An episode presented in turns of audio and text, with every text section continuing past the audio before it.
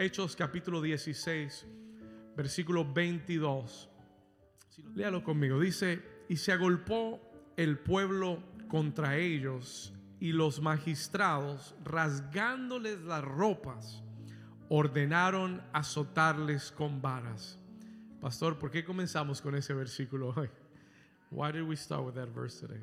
Versículo 23. Y después de haberles azotado mucho, los echaron en la cárcel, mandando al carcelero que los guardase con seguridad, el cual recibido este mandato los metió en el en dónde los metió? En el calabozo cuál? De más adentro y les aseguró los pies en el cepo.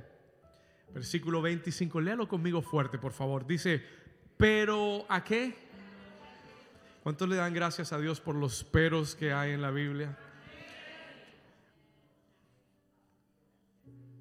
Todo iba mal, pero Dios se metió. Diga conmigo, pero a medianoche, orando, Pablo y Silas cantaban himnos a Dios y cantaban tan alto que los presos, aunque estaban en el calabozo de más adentro, los presos, ¿los qué? Los oían. Versículo 26.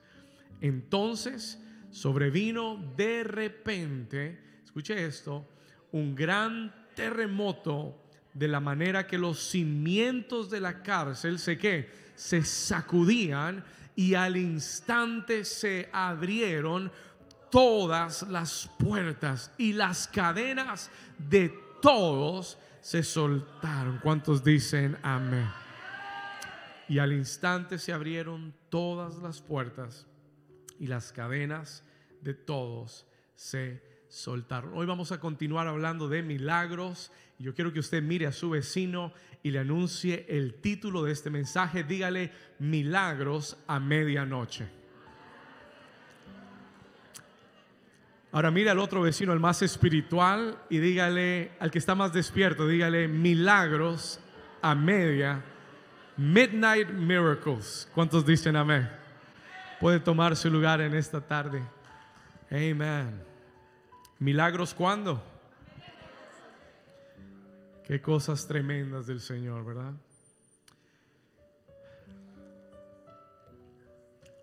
¿Sabe cuando comenzamos este mes de diciembre, when we started this month of December? Quiero comenzar contándole esto. Cuando comenzamos este mes de diciembre, el Señor me dio una palabra muy clara. God gave me a very clear word. El Señor habló a mi corazón y me dijo, David, diciembre es mes de milagros. It's a month of miracles. Lo escuché en mi espíritu. ¿Cuántos saben que cuando uno oye algo del Señor enseguida trae paz a tu corazón? You feel that it's from God. Enseguida lo sentí. It made sense. It clicked. Pero enseguida de, de que oí esa voz del Espíritu que me dijo, diciembre es mes de milagros, la misma voz del Espíritu me habló. The same voice of the Spirit spoke to me. Y me dijo, David, profetiza sobre este mes de diciembre y declara lo que yo estoy diciendo. Declare what I am saying over this month. Y enseguida, esa instrucción del Señor me hizo entender algo. Made me understand something. La primera parte me encantó. Mes de milagros. Amén. La segunda parte me preocupó. Y le voy a decir por qué. And I'm going why. Porque el Señor me habló y me dijo, profetiza, declara mi palabra sobre este mes. Declare my word over this month. Y yo me puse, Señor, ¿y por qué, ¿y por qué quieres que yo haga eso? Y enseguida lo entendí. I understood it right away. Sencillo. Porque el enemigo también lo sabe. Y porque el enemigo tratará de hacer todo lo posible en este mes de diciembre para robarte. La Biblia, Jesús dijo, el ladrón viene a qué? A ¿Para qué? Para robar, para matar y para destruir. Y enseguida el Señor me dijo, profetiza la palabra y declárala, porque el enemigo intentará meterse en este mes y intentará robar, matar y destruir lo que yo quiero hacer en tu vida. Y le voy a decir algo, let me tell you. Voy a sincerarme con usted. Este mes ha sido, estoy creyendo por fe que es un mes de milagros. Pero ha sido un mes en el que es en, tal vez no decir el de más ataque, pero he sentido tanta oposición del enemigo este mes. I have felt so much opposition of the enemy this month. Y hay personas que se sorprenden cuando Dios da una palabra y encuentran la oposición. It shouldn't surprise you. No debería sorprenderte. El enemigo está atento. El enemigo sabe cuando vienen tiempos de Dios para tu vida. Es bíblico. This is biblical. Está en toda la escritura. Escúchame. Entre más cerca estés de tu milagro y entre más cerca estés de las promesas de Dios para ti, mayores serán los ataques que se levantarán en tu contra. ¿Alguien está aquí todavía conmigo? Se lo voy a repetir. I'm going to say it one more time. Entre más cerca estés de las promesas de Dios, de los milagros que Dios te ha prometido, mayores serán los ataques que se levantarán en tu contra. Mayor será la tentación de rendirte, de desistir, de creer en lo que Dios ha prometido. Esto lo vemos en toda la escritura. Desde el principio hasta el final. Escúcheme, cuando Israel sale de Egipto y cuando Israel se acerca a la tierra prometida y cuando comienza a pisar la tierra prometida, es cuando más batallas tuvieron que librar. Es cuando más enemigos se manifestaron. Mientras estaban en el desierto, no habían tantos enemigos. There were not that many enemies. Pero en el momento que tú pisas la tierra prometida, en el momento que te acercas a la promesa de Dios, es cuando los gigantes se revelan. Y entre más cerca estés, más grandes parecerán los gigantes. ¿Alguien está aquí conmigo? ¿Alguien está entendiendo lo que le estoy diciendo? And, and, what the Spirit of the Lord wants to tell you, lo que el Espíritu del Señor te está diciendo es, entre más cerca estés de la promesa, tune in with me, entre más cerca están de la promesa, mayores serán, the greater will be the attacks of the enemy, mayores serán los ataques del enemigo para hacerte desistir de la promesa. Es por eso, ¿alguien lo ha vivido en su vida? A veces nos preguntamos, Señor, ¿y por qué tanto ataque si este era el mes de milagros? ¿Y por qué tanta oposición si estábamos supuestos, Señor, a entrar en la promesa? Porque a veces oímos milagros y pensamos que todo va a ser fácil. And that's not what it is. Cuando Israel entra en la tierra prometida, el Señor le habla a Josué. The Lord speaks to Joshua. Porque el Señor sabía lo que venía para Israel. ¿Cuántos de ustedes creen que Israel estaba contento de entrar a la tierra prometida? Weren't they happy? Finally, after 40 years, después de 40 años, wow, entramos. ¿Cuántos estarían contentos? Gloria a Dios. Pero el Señor le dice a Josué, en Josué capítulo 1, versículo 9, y se lo repite tres veces en el capítulo 1 de Josué.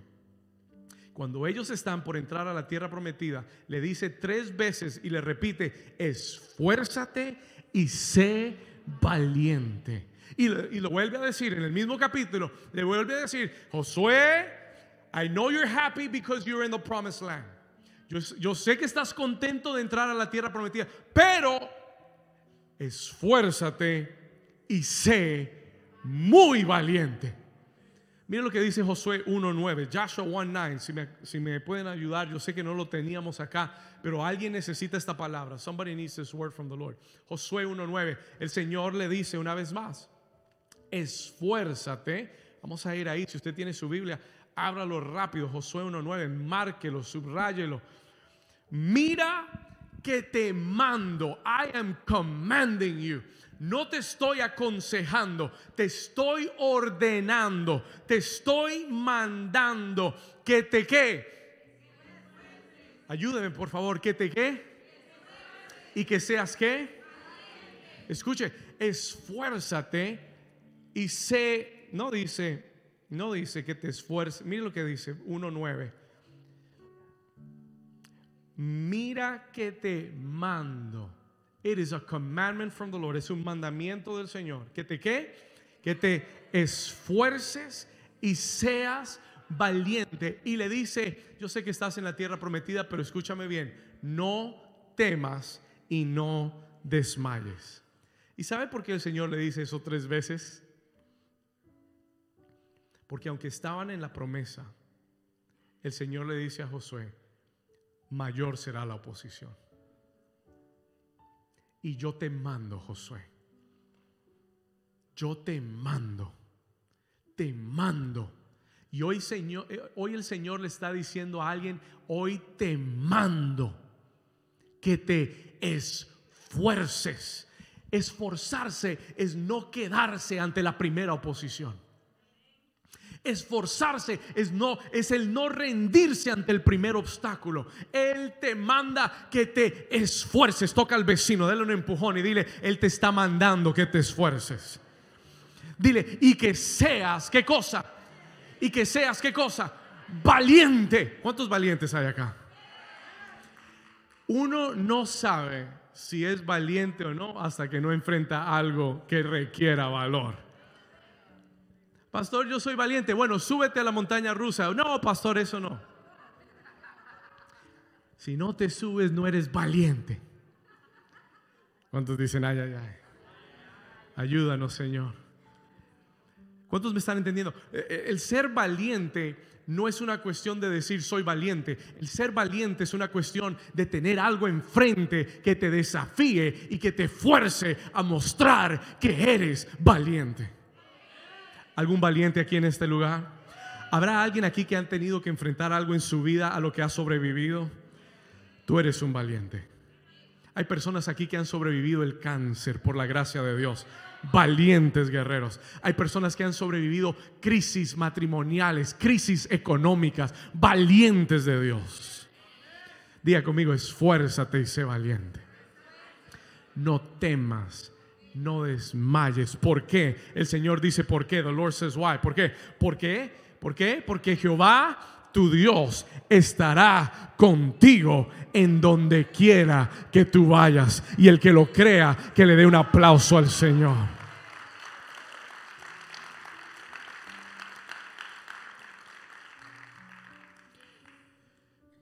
Escuche esto. En el texto que leímos en Hechos capítulo 16, Leemos la historia de Pablo y Silas, Paul y Silas, dos hombres de Dios. Llegan a una ciudad llamada Filipo, guiados por el Espíritu de Dios. Llegan a Filipo porque el Espíritu le ha dado una visión a Pablo y él ha visto a un hombre de Macedonia que le dice, ven acá.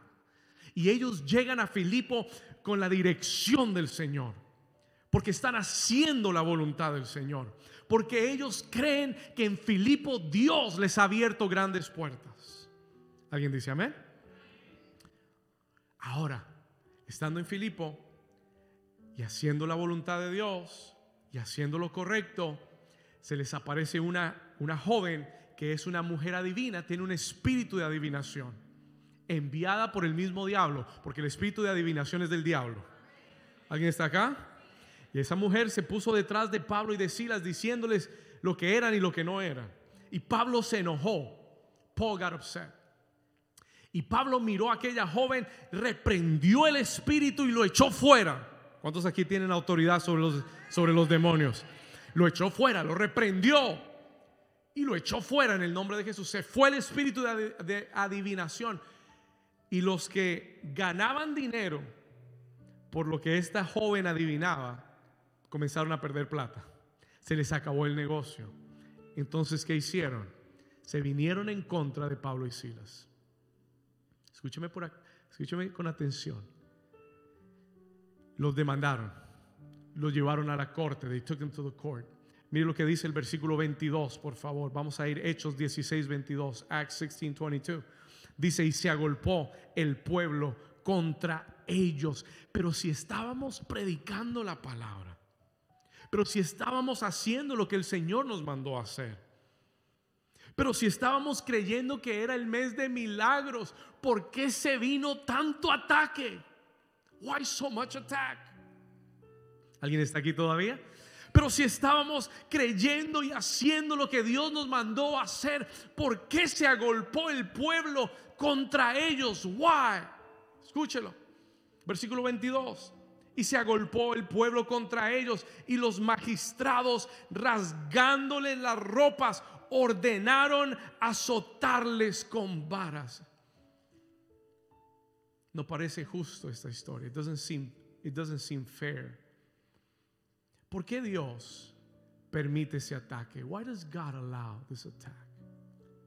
Yo le dije, Señor, ¿y por qué permites el ataque?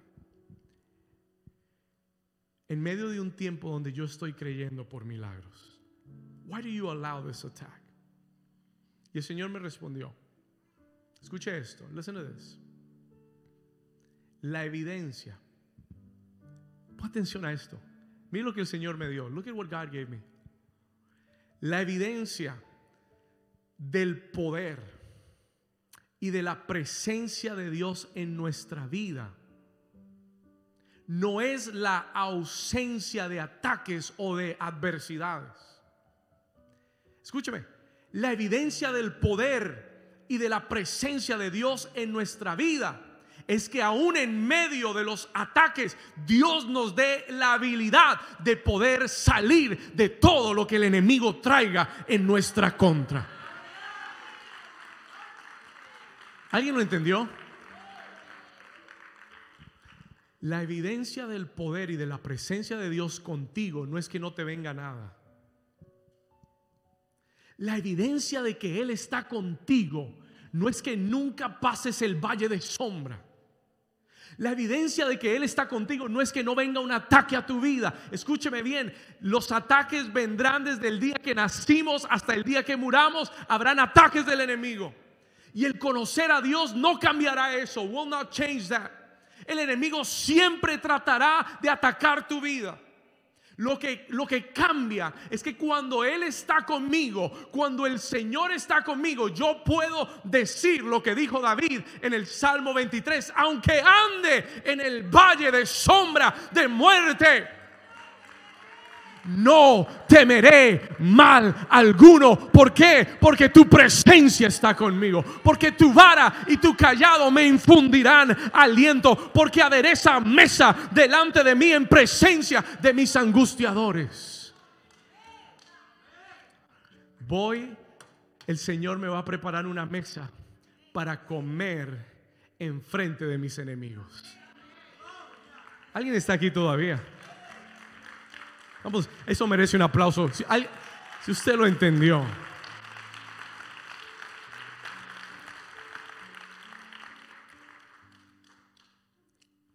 ¿Usted sabe lo que es comer enfrente de sus enemigos? ¿Usted sabe lo que es comer teniendo los enemigos alrededor? ¿Quién puede comer tranquilo sabiendo que su enemigo está enfrente? Eso es lo que David dice no temeré mal alguno, aunque ande en el valle de la sombra de muerte. Porque la evidencia de su presencia y de su poder en mi vida no es que no me vengan ataques, es que en medio de los ataques Él me dé la habilidad para superarlos todos.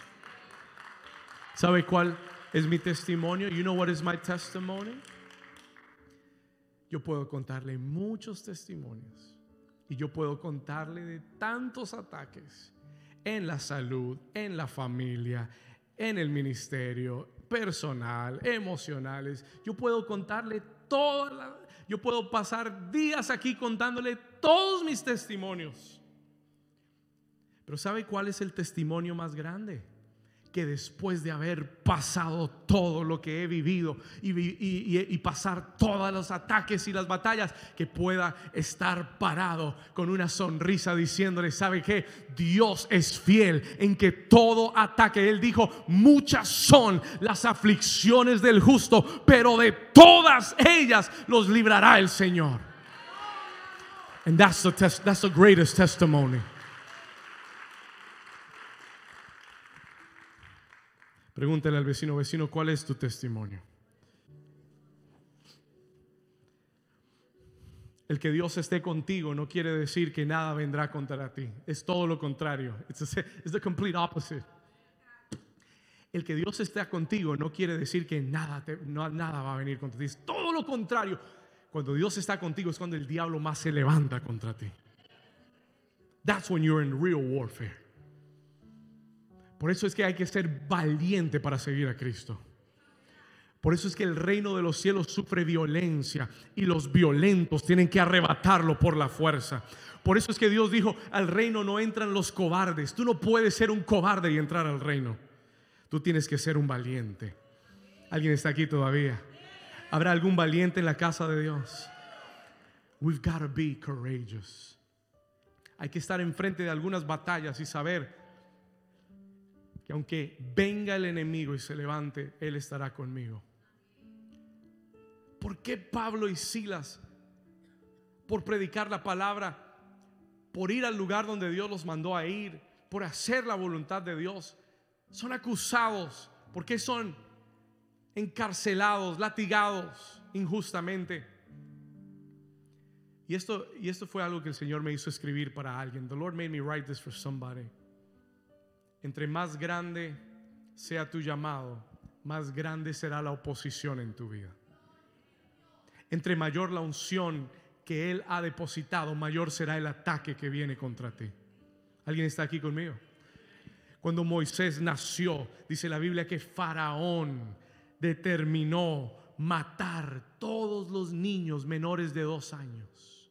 Cuando Jesús nació, Herodes determinó matar todos los niños menores de dos años. ¿Por qué? Why? Porque entre mayor la unción, mayor será el ataque del enemigo en contra de tu vida. Versículo 23, Hechos 16, 23, Acts 16, 23. Mire lo que dice la escritura. Léalo conmigo. Y después de haberles azotado, ¿cuánto? ¿Está conmigo? Hechos 16, 23, ¿cómo dice? Después de haberles qué? Azotado mucho, los que los echaron en la cárcel, mandando al carcelero que los guardase. ¿Con qué? Ahora, quiero entrar en la próxima parte de este mensaje. Let me come into the next part of this message. El escritor quiere que entendamos que esta no fue una experiencia agradable. El escritor de Hechos quiere que entendamos que ellos sufrieron, that they suffered. Fueron, dice versículo 23, fueron azotados no poco, fueron azotados cuánto? Mucho. Y yo no sé si alguien está hoy aquí sentado viéndonos online en el día de hoy y sientes que este año te ha dejado tal vez un poco azotado. Que te ha dejado algún dolor, that has left you some pain in an area of your life. Hay azotes emocionales, hay azotes familiares, hay azotes matrimoniales, hay azotes económicos, hay azotes ministeriales, áreas en tu vida donde tal vez el enemigo ha tratado de afligirte o te ha afligido y donde posiblemente, escúcheme bien, porque esta palabra es para alguien hoy. Le voy a decir algo muy puntual del Señor. Donde alguien está aquí sentado o viéndonos online y se siente que está encarcelado. ¿Por qué encarcelado, pastor? Porque el enemigo te ha dicho, de aquí no vas a salir. You're not going to get out of this. Porque el enemigo te ha hecho sentir que te sientas atrapado, sin salida. Tal vez te ha atado tus manos, tal vez atado tus pies, te sientes que no puedes salir de esto. El Espíritu Santo me habló ayer. The Holy Spirit spoke to me yesterday. Mientras yo estudiaba esta palabra, yo le decía, Señor, háblame. Y el Espíritu Santo me habló y me dijo, hay personas, David, que han oído esta palabra, pero no han podido creer que yo haré los milagros que he prometido. Escúchame. Hay personas que han oído esta palabra, pero están encarceladas en su alma. They're in a prison in their soul. En una cárcel de incredulidad. En una cárcel de amargura. En una cárcel de tristeza que no te deja ver la salida, que no te permite creer, does not allow you to believe. Y Dios te está hablando y tú dices, amén. Amén. Y Dios te muestra señales, pero estás encarcelado. You are in a prison in your soul. Y no puedes creer porque el enemigo ha usado los látigos, ha usado los azotes en tu vida para tratar de ponerte en esa cárcel. Pero el Señor me dijo que te dijera hoy que su palabra está ungida en este día para pregonar libertad a los cautivos y para abrir las prisiones de los que están afligidos.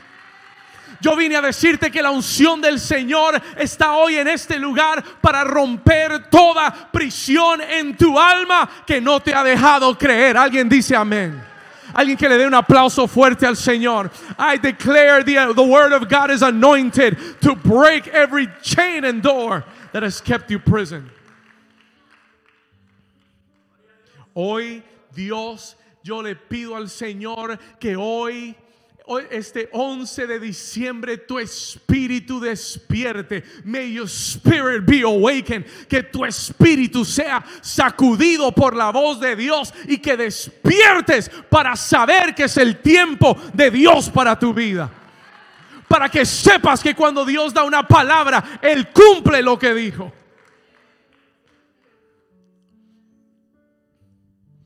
Para que sepas que todo diga conmigo, todo obra para bien de los que aman al Señor. Para que sepas que Él sabe muy bien los pensamientos que tiene acerca de ti. Que sus pensamientos para ti son de paz y no de mal. Para que sepas que Dios quiere darte el final mejor de lo que tú has esperado. Tú escribiste una historia final, el Señor escribió una mejor que tú. Lo que pasa es que Él no ha terminado todavía. Alguien dice amén. Toca al vecino y dile, Él no ha terminado todavía. Dile, esta película no se ha acabado todavía. Vamos, mira al que, más, al que tiene más fe y dile, esta película no se ha acabado todavía.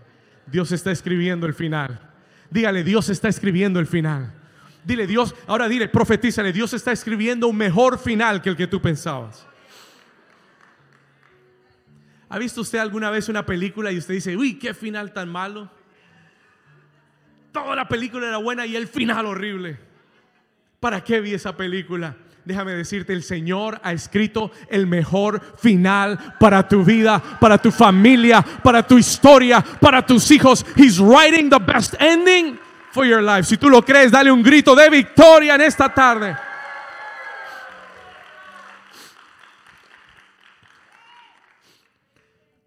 Escúcheme bien. Pedro, perdón, Pablo y Silas están azotados, adoloridos. Yo me imagino que tenían más preguntas que respuestas. Yo no sé, imagínese usted predicando la palabra, haciendo lo que Dios le llamó a hacer. Imagínese usted en el lugar donde Dios lo llamó y que tanto ataque se le levante Y en vez de estar mejor, usted se siente peor, se siente azotado, se siente encarcelado, se siente que Dios lo abandonó, que Dios lo dejó. Alguien ha estado ahí algún día. Come on, this is not strange in the scriptures. Esto no es raro en la escritura. Yo no sé, hay gente que se sorprende, pero este es el tema bíblico. Escúcheme bien. Pero Pablo y Silas, aunque están adoloridos y sería más fácil dar un concierto de quejabanzas y sería más fácil amargarse y aunque era más fácil quejarse algo sucede en el versículo 25 something happens in verse 25 mire lo que dice el versículo 25 y aquí es donde está mi mensaje this is where my message is today Dice, léalo conmigo, lea, esa primera oración conmigo. Dice, pero cuando, ¿sabe? Yo, he aprendido que cada vez que leo la Biblia, le pongo atención a cada palabra. I, I look at every single word.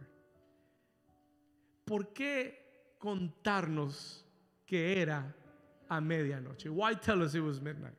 For what? What, for what purpose? Yo le dije, Señor, ¿y por qué incluiste la medianoche? Y el Señor me dijo, porque es que hay milagros que yo hago a medianoche.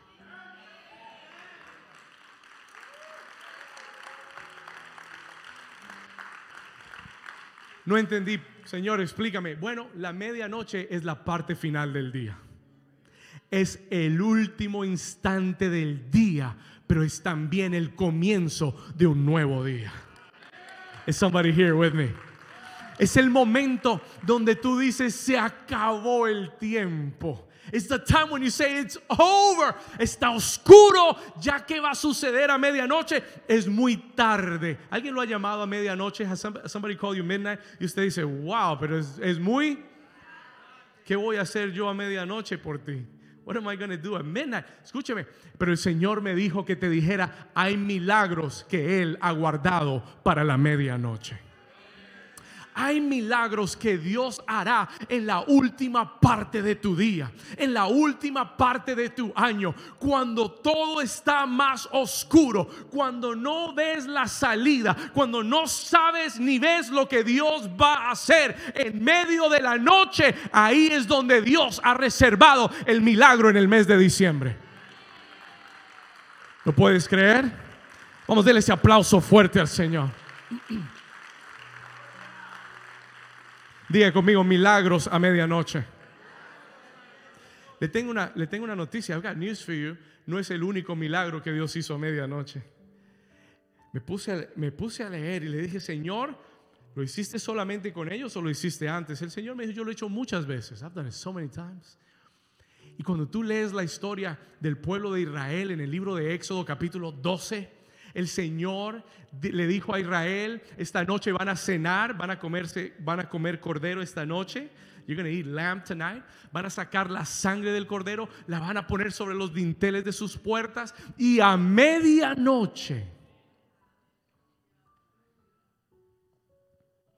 Y a medianoche, en the middle of the night, escucha esto, Éxodo 12, 29. Y aconteció, léalo conmigo. Y aconteció que cuando no lo escuché. Aconteció que cuando Jehová hirió a todo primogénito en la tierra de Egipto, desde el primogénito de Faraón, dice, que se sentaba en su trono hasta el primogénito del cautivo que estaba en la cárcel y todo primogénito de los animales. No tenemos tiempo de leer todo el capítulo, pero lo que, lo que sucede a continuación es que se levanta Faraón, llama a Moisés a medianoche y le dice, váyanse de Egipto, llévense a sus hijos, sus esposas, las vacas, el ganado, tomen el oro y la plata y lárguense de acá.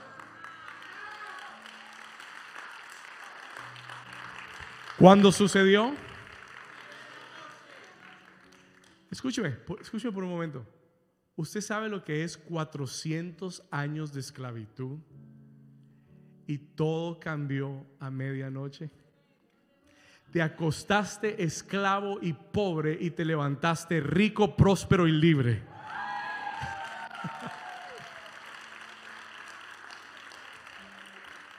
¿Cuándo sucedió? Cuando menos lo esperabas, when you were least expecting it. Era muy tarde para salir ya. Ellos salieron de Egipto a medianoche. Dios hace milagros a medianoche.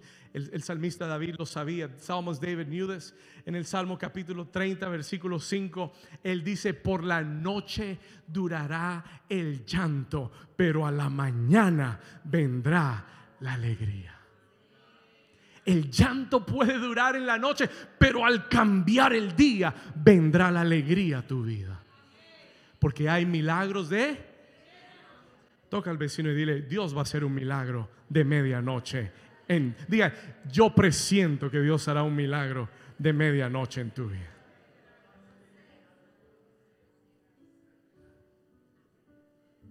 Yo vine a profetizar a alguien hoy. I came to prophesy to somebody today. ¿Sabe por qué Dios me dio este mensaje? Tú has estado bajo ataque. You've been under attack. Tú has estado, has visto la oposición. You've seen the opposition.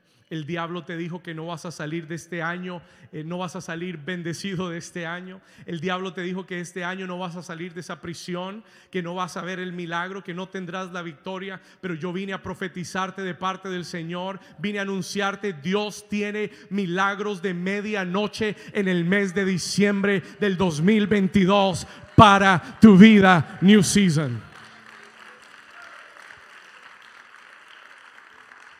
Aleluya. Pastor, ¿qué hacemos si estamos atravesando la medianoche? What do I do if I'm in the middle of the night? Hay otro milagro en medio de la noche. Jesús envía a sus discípulos al otro lado de la ribera y en medio de la noche se levanta una tormenta en su contra. Y cuando todo parecía perdido, en la tercera vigilia de la mañana, Jesús se aparece caminando sobre las aguas. Escucha esto, he's walking upon the waters y se aparece para salvarlos de la tormenta. Diga, conmigo milagros de medianoche. ¿Qué hacemos? Si estamos en la medianoche? What do I do if I'm in the midnight? Es tan sencillo. Hay dos cosas que Dios me dio para darte y terminamos. Two things God told me to tell you. La primera está en el versículo 25, verse 25. Dice, pero a medianoche, en la oscuridad, en la última parte del día, orando, diga conmigo, orando. ¿Cuántos hubieran tenido ganas de orar? Uno, no sé, vamos a hacer la prueba. A ver.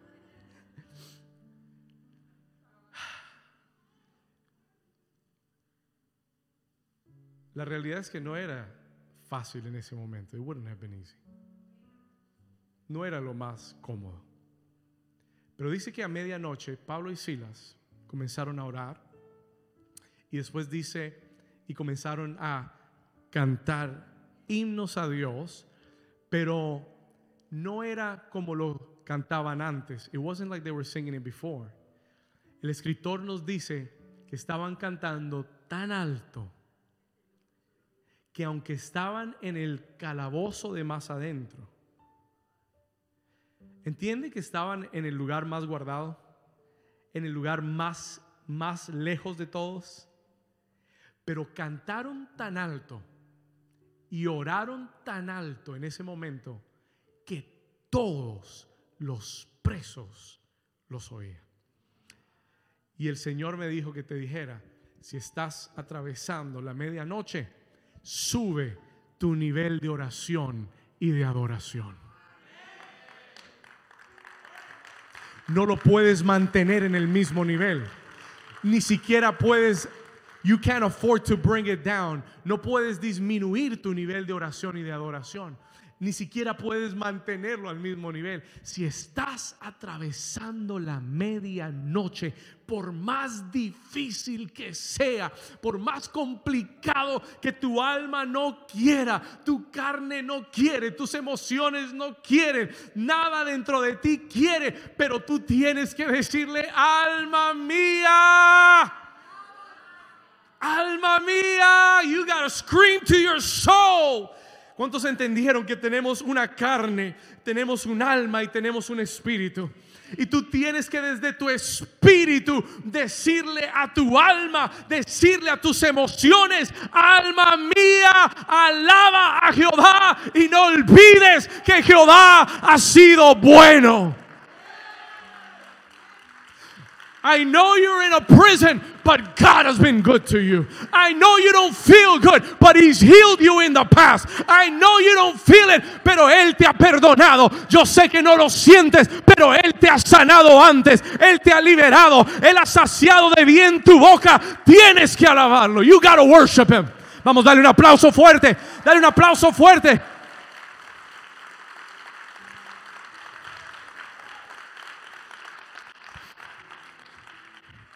Tienes que subir tu nivel de alabanza y de adoración. You've got to raise your level of worship and praise. Sabe, las batallas en nuestra vida revelan nuestro verdadero nivel de fe. Todos piensan que tienen un nivel de fe hasta que están en una batalla. La batalla revela tu verdadero nivel de fe. La batalla quita toda la apariencia y te deja con lo que verdaderamente tienes. ¿Alguien está aquí? Y es en la batalla donde salen los verdaderos adoradores. Es en la batalla. Listen to what I'm going to tell you. Jesús dijo, el Padre busca verdaderos adoradores. Y después dijo, que le adoren como en emoción y en sentimiento. En espíritu y en verdad. Solo hay una forma de encontrar un verdadero adorador. Dice que Él está buscándolos. ¿Sabe dónde usted encuentra un verdadero adorador? Métalo en el horno de fuego y usted va a saber si es un verdadero adorador. Y si el Padre está buscando verdaderos adoradores, ¿no los va a dejar un ratico en el fuego? Aunque no se quemen, aunque Él esté con ellos y sus vestiduras ni siquiera van a oler a humo pero los va a dejar un momento, but he will leave you for a while, porque él quiere ver si en medio de la batalla, si en medio de la prueba, si en medio de que todo va contrario a lo que tú querías o esperabas, si aún ahí puedes adorarlo como él se lo merece. Wow.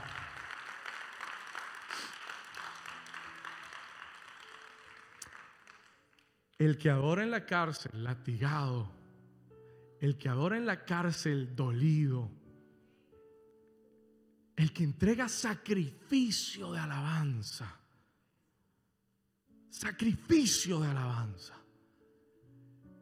es el que le da a Dios los argumentos necesarios para poder sacudir tu prisión, quitar toda cadena de tu vida ¿Cuántos recuerdan que Jesús llegó a una región llamada Gadara y que había un endemoniado que tenía una legión de demonios?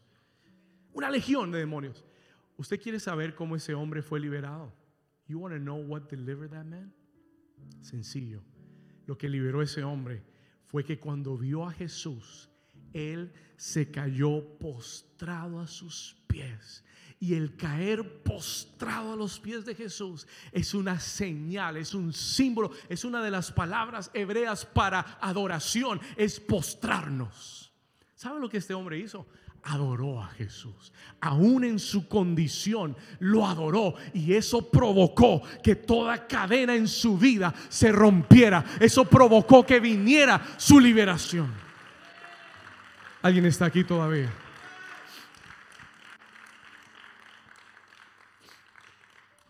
¿Qué nos está diciendo hoy el Señor, pastor? Sencillo. Si estás cruzando tu medianoche, if you're going through your midnight, no, no pares de orar. No pares de adorar. Es más, cuando estés en el momento más difícil de mayor ataque, súbele la temperatura a tu adoración. Súbele la temperatura. Si yo estaba orando eh, dos veces al día, voy a orar tres veces al día. Si estaba leyendo un capítulo, voy a leer diez capítulos al día. Si estaba tomando un tiempo con Dios de media hora, ahora voy a hacerlo una hora. I've got to increase my level of worship and prayer as I'm going through the midnight. ¿Por qué? Sencillo. Porque tu alabanza y tu adoración en medio de la prueba provocarán los de repentes de Dios. Mira lo que dice el versículo 26. Look at verse 26. Diga conmigo los de repentes de Dios. Mira lo que dice el versículo 26. Rápido, verse 26. Estoy llegando al final. Versículo 26. Entonces, entonces, cuando cuando ellos estaban que orando, adorando tan alto y, a veces hay que ser un poquito gráfico. You gotta be a bit graphical para que usted lo pueda entender más. Imagínese estos dos hombres azotados, adoloridos, con heridas en su cuerpo golpeados, no solamente física, sino emocionalmente. They were hurting. Y sin música y sin banda no estaba David, ni Juan Camilo, ni Alanis, ni nadie. Estaban solos en la cárcel. They were alone. No había iPods, no había estéreo, no había nada, no había YouTube, nada. Ni micrófono.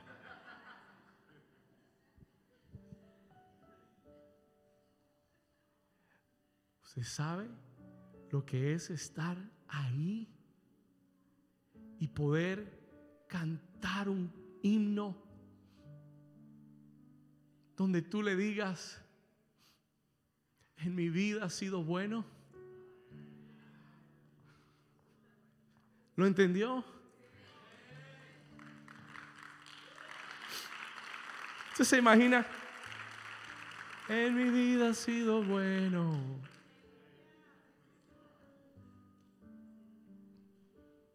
En mi vida ha sido tan, tan fiel. Con mi ser, con cada aliento, cantaré de la bondad de Dios. It doesn't mean the same. It doesn't mean the same. No es igual cantarlo un domingo cuando llegaste a la iglesia en tu, en tu Mercedes Benz y te, y te bajaste con zapatos bien bonitos y bien vestido y lo único que te preocupa es que te cortaron el cable. Esa es tu gran preocupación. Pero cuando estás en la aflicción, cuando te han latigado y estás adolorido, y cuando todo va en la dirección contraria, y tú estás ahí en la prisión y levantas tu adoración. Y le dices, Señor, yo sigo confiando tú eres bueno. Tú eres bueno. Yo cantaré de la bondad de Dios. Tu fidelidad sigue persiguiéndome. Tu fidelidad sigue persiguiéndome. Tu fidelidad sigue persiguiéndome. Y yo sé que aunque estoy en esta cárcel, tú sigues siendo digno. Y yo sé que tú no te equivocaste. Eso toca a Dios diferente. That touches God differently. Eso es lo que trae un de repente de Dios. Eso es lo que rompe las cadenas. Eso es lo que hace que todas las puertas se abran en tu vida. Porque Dios sabe que ahí tiene un verdadero adorador.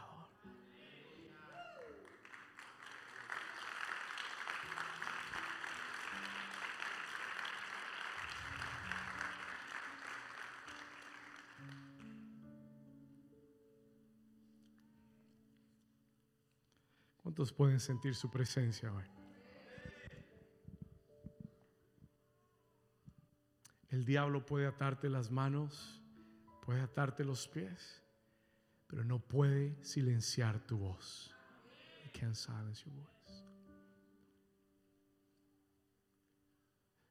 Yo he pasado momentos muy críticos.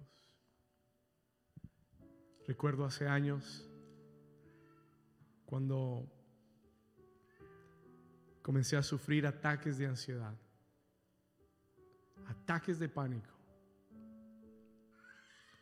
Hace unos cinco años atrás. Fue tan fuerte ese ataque en mi vida, was so strong. Yo pensaba que me iba a morir. El, sentir de, de, morirme era tan real. Terminé yendo a, emergencias tres o cuatro veces, three or four times in the emergency room. Porque sentía que mi corazón se iba a salir. Me paraba a predicar sintiéndome mareado, feeling dizzy, que me daba vueltas todo. Y donde yo no sabía si iba a terminar de predicar por el miedo que sentía. Pasaron unos cinco meses, about five months, bajo ese ataque del enemigo. Y un día Estoy hablando con Dios. No entendía por qué me estaba pasando esto. Estaba hablando con Dios, Señor. ¿Por qué?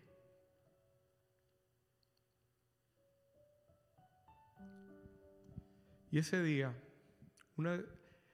hubo un día, yo, yo, había estado orando todo ese tiempo y era como que no oía respuestas del Señor.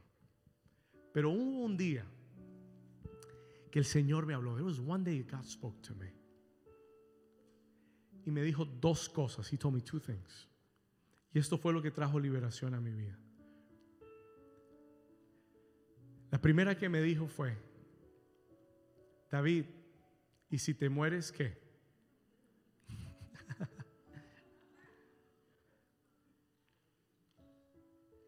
Qué le tienes miedo?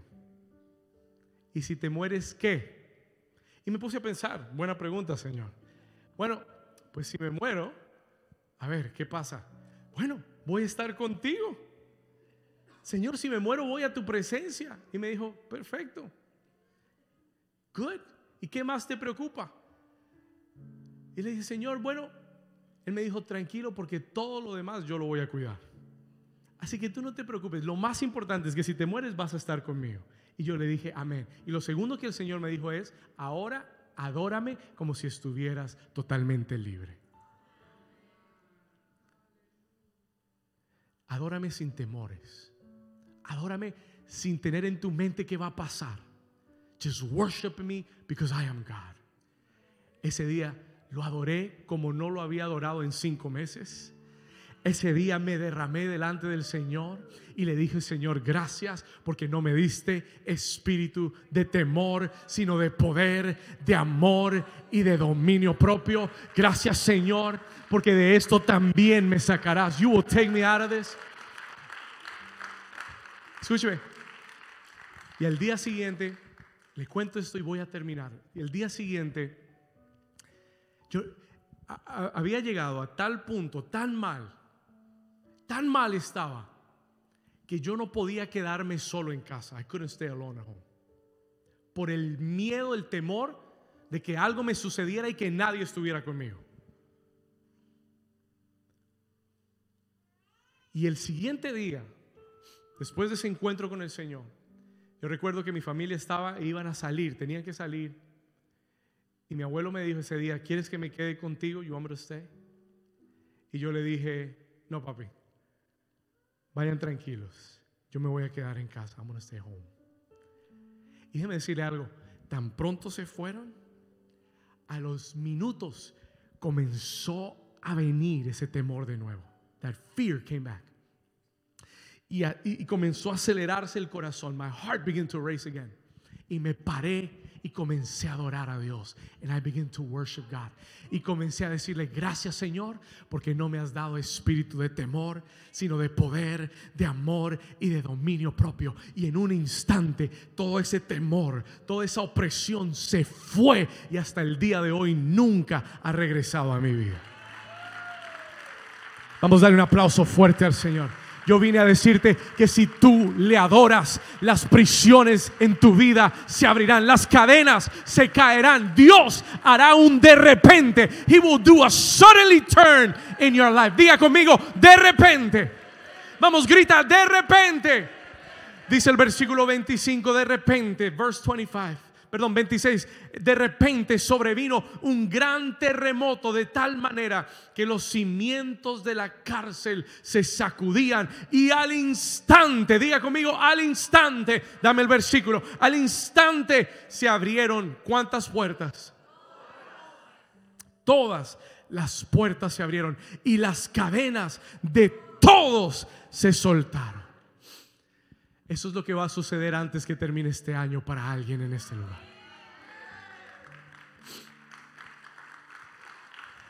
Número dos, y termino acá, I have to give you this. Número dos, el Señor me dijo que te dijera, mantente enfocado en tu propósito. Stay focused on your purpose. Escucha esto. Mantente, si estás atravesando la medianoche, mantente enfocado en tu qué?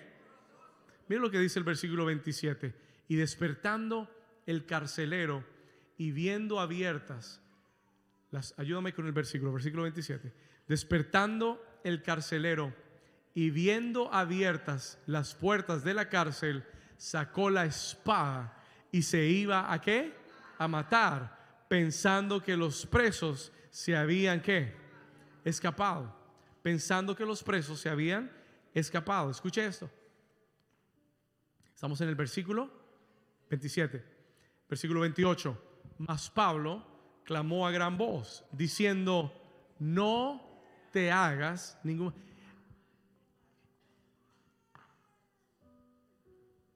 Pablo, ¿por qué no saliste corriendo? ¿Alguien está aquí conmigo?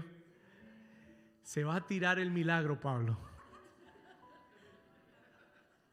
Así decimos en Colombia. Se va, se va a tirar el milagro. Se cayeron las cadenas, se abrieron las puertas, que corra todo el mundo. Que se escapen. Let, let everybody escape. Pero cuando Pablo ve que este hombre se va a matar, se va a suicidar, porque él dice, se escaparon todos, entonces me van a matar, Pablo lo detiene. Paul stops. ¿Por qué Pablo lo detiene? Porque Pablo está enfocado en su propósito. Porque él sabía por qué estaba en esa ciudad. Porque él sabía para qué Dios lo tenía ahí. Y si Dios había abierto las puertas, no era para que él escapara y saliera corriendo, era para que alguien se salvara. Somebody had to get saved. ¿Alguien está aquí conmigo? Tienes que aprender a mantenerte enfocado en tu propósito, aún en la medianoche. Y Pablo le dice, escucha esta palabra, Pablo clamó a gran voz, no te hagas ningún mal, porque todos estamos aquí. Y entonces pidiendo luz, versículo 29, se precipitó adentro y temblando, se postró a los pies de Pablo y de Silas, versículo 30, y sacándolos, les dijo, señores, ¿qué debo hacer para ser salvo? Y ellos le dijeron, cree en el Señor Jesucristo y serás salvo. Tú y toda tu casa conocerán al Señor.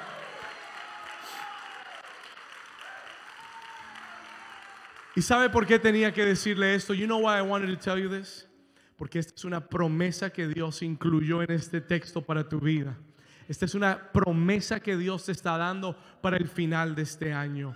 Y es que no solamente tú saldrás de la prisión, tu familia será salva. Los que están alrededor tuyo conocerán al Señor también. Dios hará milagros en sus vidas. Has pasado lo que has pasado, no solamente por ti, es por tu familia también. Es por tus seres queridos también. It's because of your loved ones also. Aleluya. ¿Alguien está aquí todavía? Andrew, your family is going to come to the feet of Jesus. Your family is going to come to the feet of Jesus. Serás salvo tú y toda tu casa.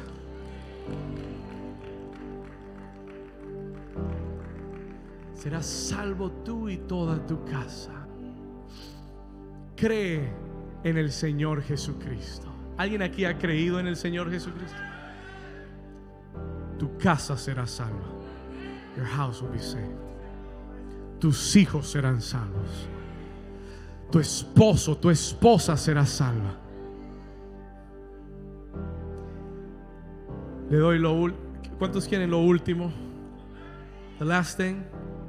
Terminamos. Nos vamos a comer ya. Nos vamos para la casa. Escuche. Here's the last part. Hay una, hay una parte final, hay un versículo final acá. There's a last verse. Póngase de pie conmigo y vamos a terminar leyéndolo juntos. Le voy a dar lo último acá.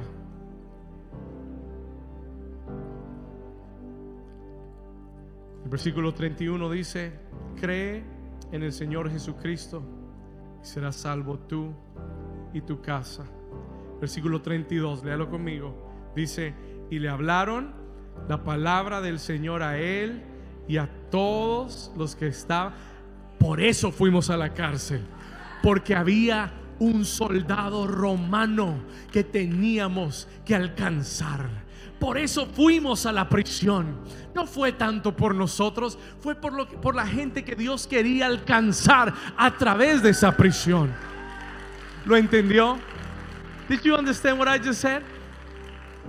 fue por la gente, es por la gente que vas a alcanzar a través de ese testimonio. Es por la gente que vas a alcanzar a través de esa batalla que estás peleando. Es por la gente que tiene que oír el mensaje de Jesús por, lo, por la batalla que estás atravesando. Escucha.